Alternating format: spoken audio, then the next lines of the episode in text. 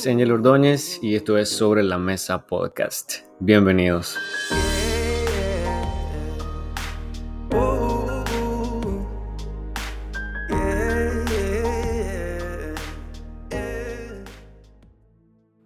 Todos sabemos que el Nuevo Testamento fue escrito en griego. Entonces en el libro de Hechos encontramos el verso clave que dice pero recibiréis poder cuando haya venido sobre vosotros el Espíritu Santo y me seréis testigos. ¿Sabían ustedes que la palabra testigo significa mártir en el griego?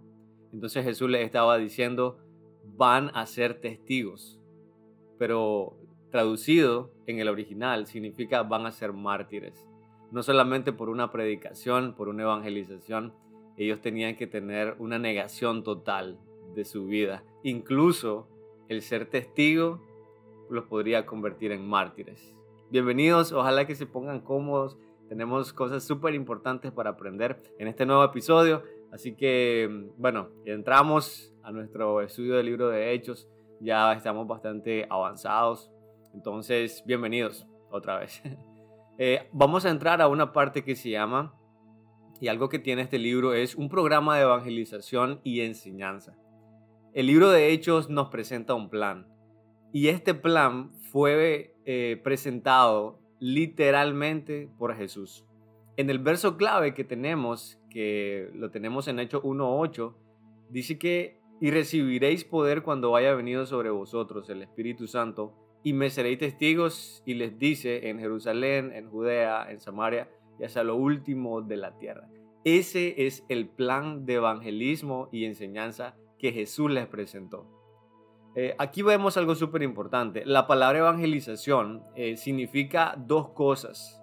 Predicar el Evangelio y enseñar a los creyentes. Esto va a tener como resultado nuevas iglesias.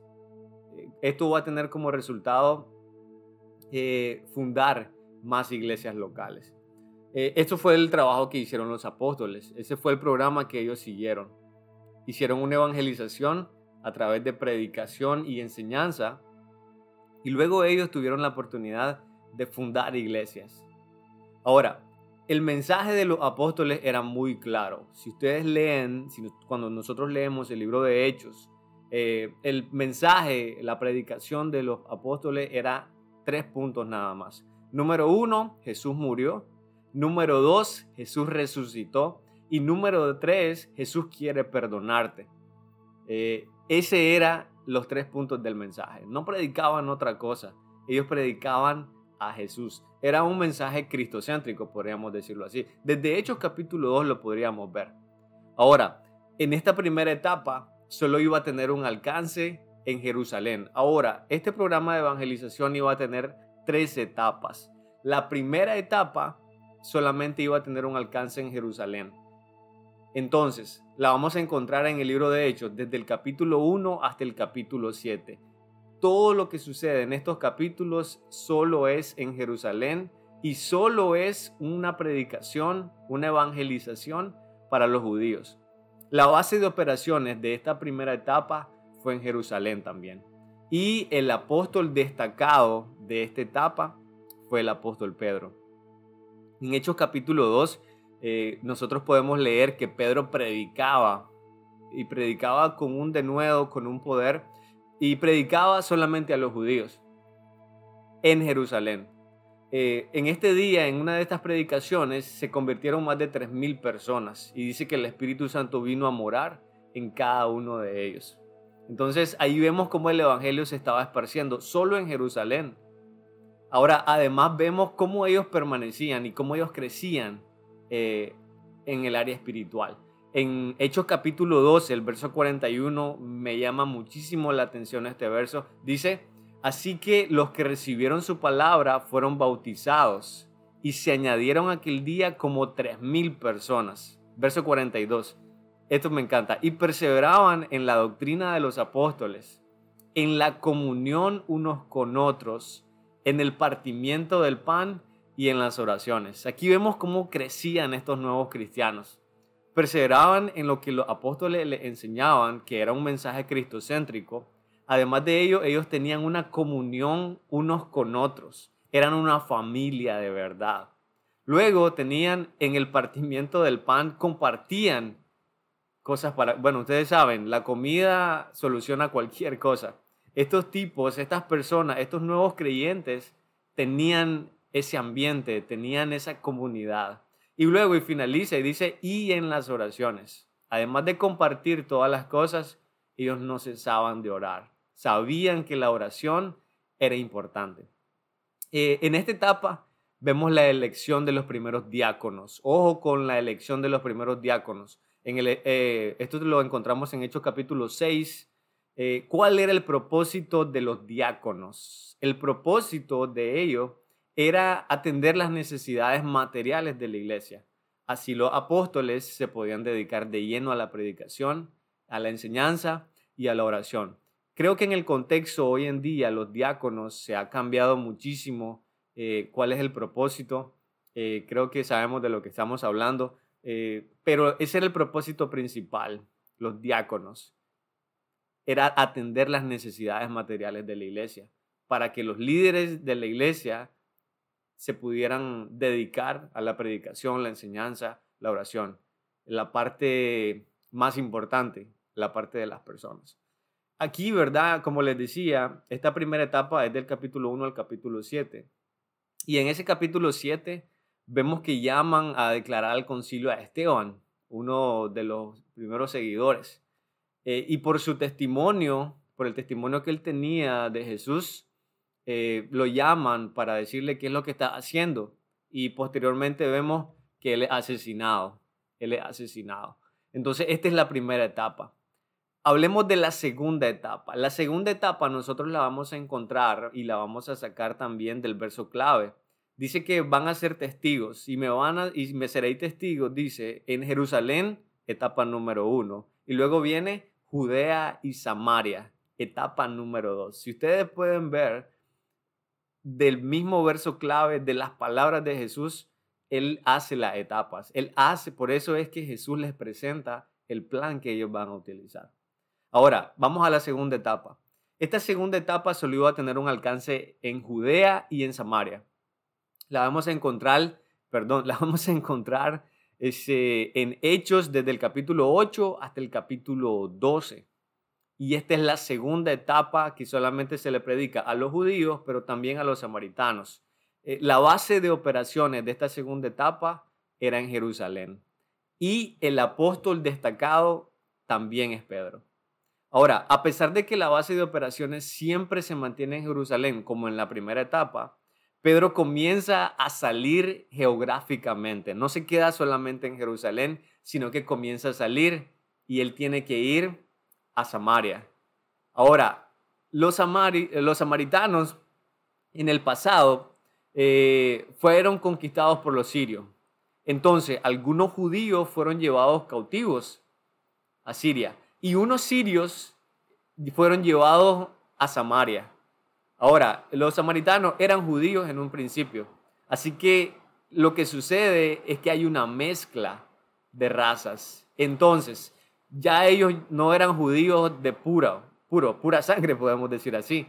Eh, de hecho, ya no eran puros de sangre y también ya no tenían la religión pura, porque ya habían mezclado costumbres paganas. Por esta razón, los judíos originales, por decir así, los judíos que eran eh, de una raza y no habían sido mezclados con otros que no eran judíos, odiaban a los samaritanos, los detestaban, de hecho ni se les podían acercar.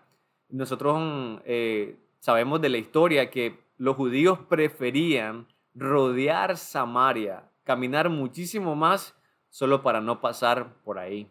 Entonces, e, eso era el tipo de relación que había entre los judíos y los samaritanos. Esto nos enseña a nosotros que el Evangelio es para todos.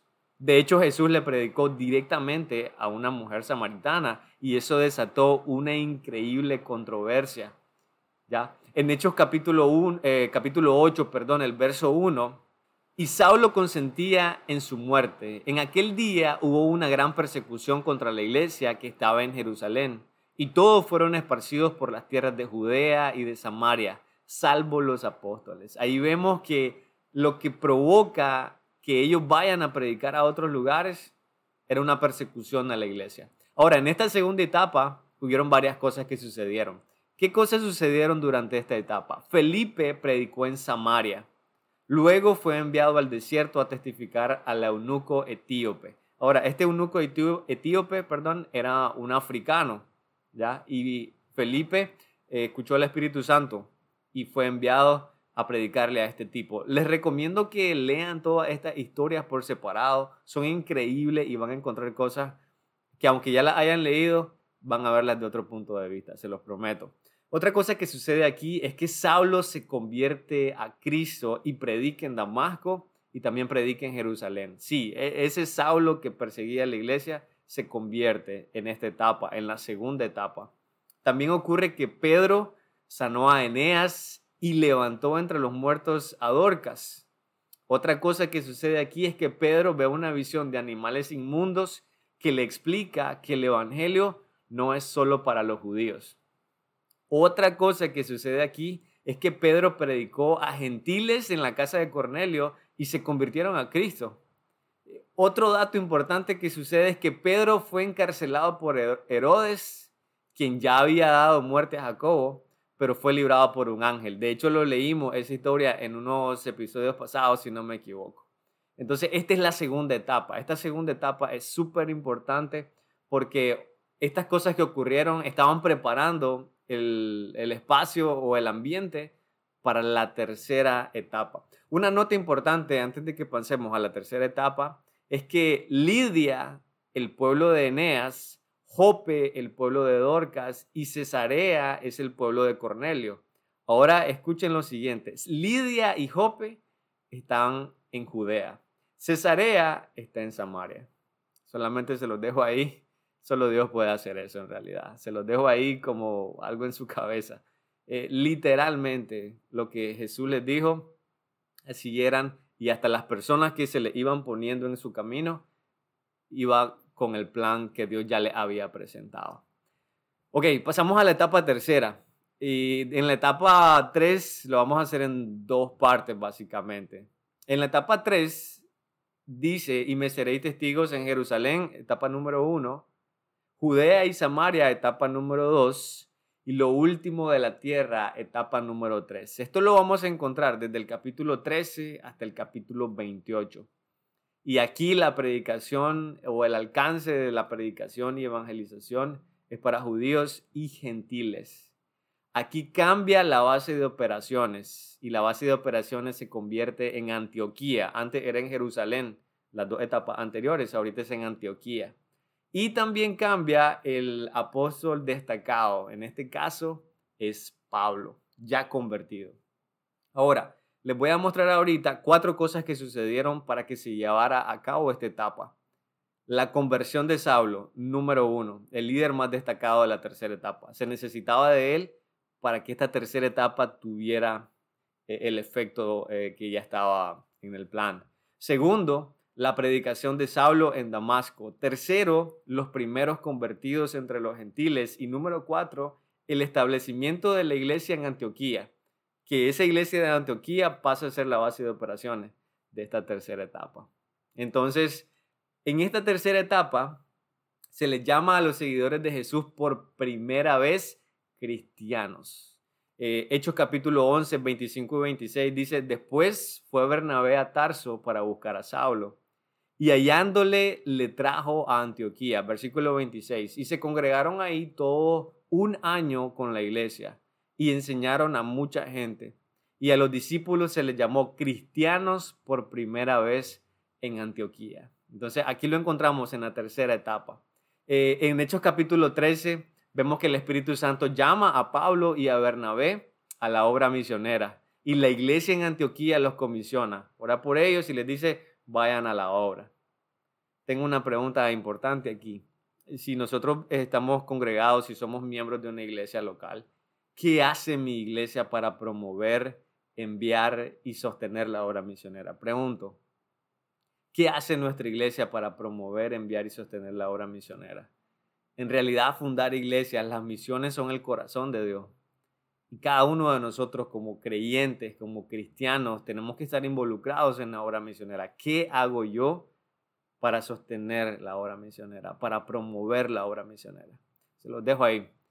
Ahora, algo interesante de aquí. Pablo y Bernabé salen a su primer viaje misionero. Este es el primer viaje misionero de Pablo. Se llevan a Marcos, si lo hemos leído en la historia, que luego de un rato, ¿verdad? Marcos se regresa a Jerusalén y ocurre un problema entre Pablo. Pablo dice, no, no, no, nunca más vuelvo a trabajar con este tipo, pero bueno, luego se reconcilian, ¿verdad? Y ocurre algo interesante ahí. Pero es el primer, aquí inicia el primer viaje misionero. En este primer viaje misionero eh, se incluyen visitas a la isla de Chipre, Antioquía, de Pisidia, Iconio, Derbe, Listra y Pergue. Eh, aquí estas, todos estos lugares son visitados por primera vez y con el único propósito de esparcir el Evangelio. Si se fijan, no solamente ya en Jerusalén, ni en Judea y Samaria, ya están saliendo geográficamente a otros lugares. Donde sea que Pablo fue, primero predicó a los judíos, y lo podemos ver ahí en la, en la historia, en este libro de Hechos. En la gran mayoría, eh, ya sabemos, los judíos rechazaban el mensaje. Y no solamente no creían, sino que levantaban persecución. Y a veces ellos eran obligados a huir porque eso era lo que hacían los judíos. Entonces, gran parte de los que, o la mayoría de las personas que aceptaban el mensaje en esta etapa, eran los gentiles. En Antioquía de Pisidia pasó lo mismo. Eh, Pablo hizo un método que comenzó a usar en todos los viajes. Y este método quiero, quiero que lo podamos entender a la perfección. Pablo predicó en las ciudades y a los creyentes los animó a predicar en los pueblos y en las zonas rurales, con el fin de ganarles para Cristo. Entonces era un formato que podían alcanzar más.